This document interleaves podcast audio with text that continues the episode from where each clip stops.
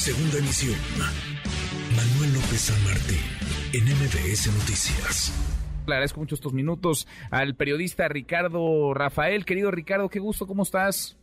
Me da muchísimo gusto, Manuel, poder ah, conversar contigo y aprovechar estas reflexiones que en efecto no, no son sencillas de responder tus preguntas. ¿eh? Al contrario, qué gusto siempre escucharte, Ricardo. ¿Cómo llega, cómo llega el presidente a este, a este cuarto informe? Un informe que, pues, ya es un poco deslucido porque el presidente si algo hace es informar todas las mañanas, es repetir su mensaje cada, cada mañana. Quizás lo que veamos hoy sea una mañanera de mañaneras o un resumen de las mañaneras, pero ¿cómo llega, digamos, buen pretexto para el corte de caja? Siempre intriga porque estamos esperando que el día del presidente sea el día de las predicciones del presidente. El objetivo es hablar del pasado, o sea, qué hizo en el último año, y la verdad es un balance de los cuatro años. Y pues mira, lo, has dicho eh, claramente, en la, llega en una situación inmejorable. O sea, yo no tengo memoria de un presidente desde que existen los ejercicios uh, de, moscopía que tuviera tan buenos resultados. ¿no? Eh, eh, no, no me voy a basar en las encuestas que son telefónicas porque no, no me dejan tranquilo frente a estas mediciones. Eh, pero estamos hablando de las que se han hecho en domicilio, eh, la más baja lo traen 61 y la más alta lo traen 67% de aprobación, ¿no? traigo aquí la de Rodrigo Galván de las Heras, 67%, y desaproba solamente el 26%. Cuando le piden a la gente que califique como nos califican en la escuela, del 1 al 10, solamente el 13% le da de 1 a 5 al presidente. Solamente el 13% lo reprueba. El 33% de la población anual le entrega 10 de calificación. Y el 33%, o sea, otra cantidad igual, entre 8 y 9. O sea que 66% le ponemos al presidente entre 8 y 10 de calificación. Cuando le preguntas, oiga, ¿y usted cómo se siente con respecto a los logros, ¿no? A los fracasos. El logro principal es combate a la desigualdad, particularmente combate a la pobreza y sobre todo pensión a adultos mayores. Muy abajo viene lucha contra la corrupción y luego un poco de empleo y educación. Pero a ver, claramente hay una aceptación general por la manera como el presidente ha abrazado el tema de la desigualdad, o más bien de la igualdad. En sentido inverso, la gente tiene su criterio y tiene su juicio y, no, no concede. ¿eh? Cuando le preguntan, ¿y qué es lo peor que ha hecho?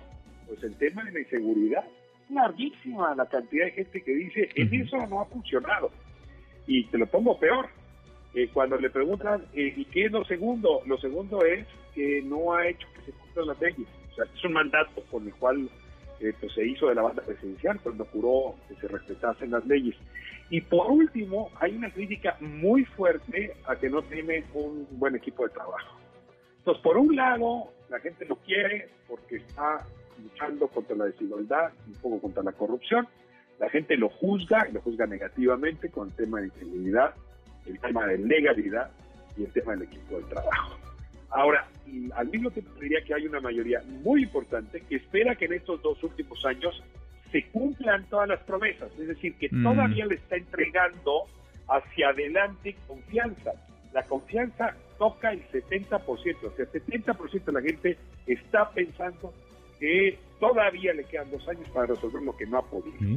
Y aquí te diría que temas como el de la Guardia Nacional se vuelve bien interesante, porque si no se la aprobasen al presidente en el Congreso, el presidente le podría explicar a la gente por qué no pudo resolver el tema de la claro, claro, claro, claro, es uno de los asuntos. Veíamos esta misma semana. Está abrazando ese tema con tanta, fuerza. Sí, sí. Esta misma semana se publicaba una, una encuesta en el Universal sobre el tema. El propio presidente la retomó, la publicó en la mañanera. 80% de los mexicanos ven bien el, el papel, no nada más actual, sino creciente de las Fuerzas Armadas del Ejército en tareas de seguridad. Mira, yo creo que hay mucho malestar por la seguridad. eh, y bueno, pues si el presidente dice que esa es la solución, eh, no estamos el resto de los ciudadanos que tenemos muchas actividades y muchas cosas que hacer para ponernos a juzgar si los matices de la estrategia funcionan o no. Yo me preguntaría si no deberíamos hacerlo, ¿no? Porque aquí sí creo que hay que prestar atención y ver las consecuencias, imaginarnos cómo sería una entrada del ejército máxima, ¿no? Sin el presidente López Obrador, ¿no? ¿Qué pasaría cuando el ejército esté desplegado en todo el territorio y el resto de los poderes estén debilitados. Son cosas que tendríamos que pensar, pero por lo pronto creo que la mayoría lo que dice, si el presidente cree que por eso va a resolver, y a mí me urge que se resuelva, pues voto de confianza. Entonces, ese es el tema central.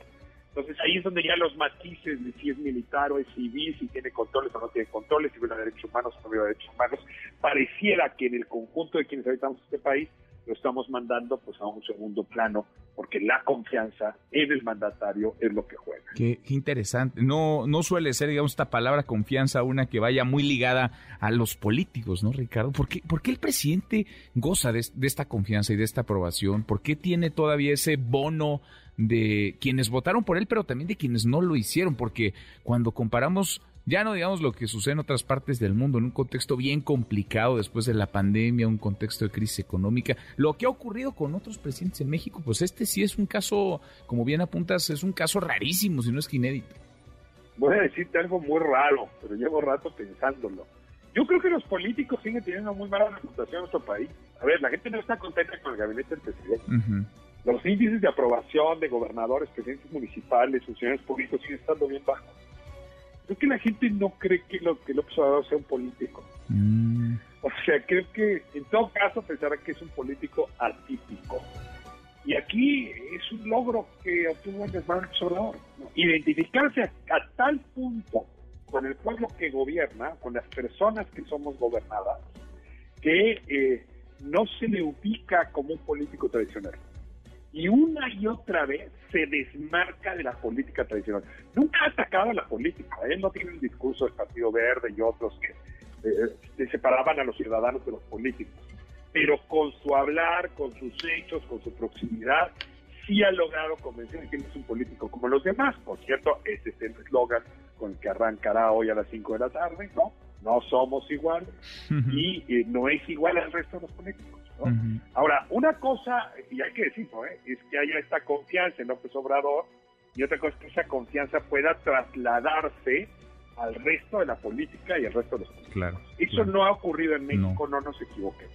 Confianza y ligaría, lo dirías también, Ricardo, credibilidad. ¿Le sigue creyendo la gente el presidente?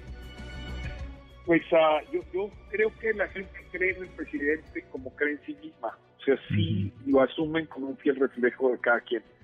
Eh, la verdad es que el mejor político es el que logra ser espejo de la persona que vota o de la persona que quiere ser representada. Y sí hay un vínculo emocional, déjame llamarlo así, Manuel, que el presidente ha logrado construir y que lo ha construido sólidamente. Y no parece que se desgaste. O sea, cuando ves el juicio sobre su gestión, es fuerte, ¿no? es un juicio eh, duro con el tema económico, duro con el tema eh, de la seguridad, a ver, la gestión de la pandemia, en todas las encuestas que he visto, es una gestión valorada negativamente. Y sin embargo, esto no ha lastimado la confianza emocional que se deposita en él, porque la valoración que se está haciendo no es por cada una de sus políticas materia por materia, ¿no? Y en caso si, si esta se hiciera, en realidad sería, pues, hay la esperanza de que esto se corrija en los últimos dos años, no, es una valoración a la persona. Y yo creo que ese vínculo emocional no lo habíamos visto hace muchas décadas. Qué interesante. Pues sí, es, es un fenómeno en, con varias aristas, un fenómeno en muchas vertientes. Valdría la pena mucho platicarlo contigo, querido Ricardo. Nos vemos, nos vemos en la noche.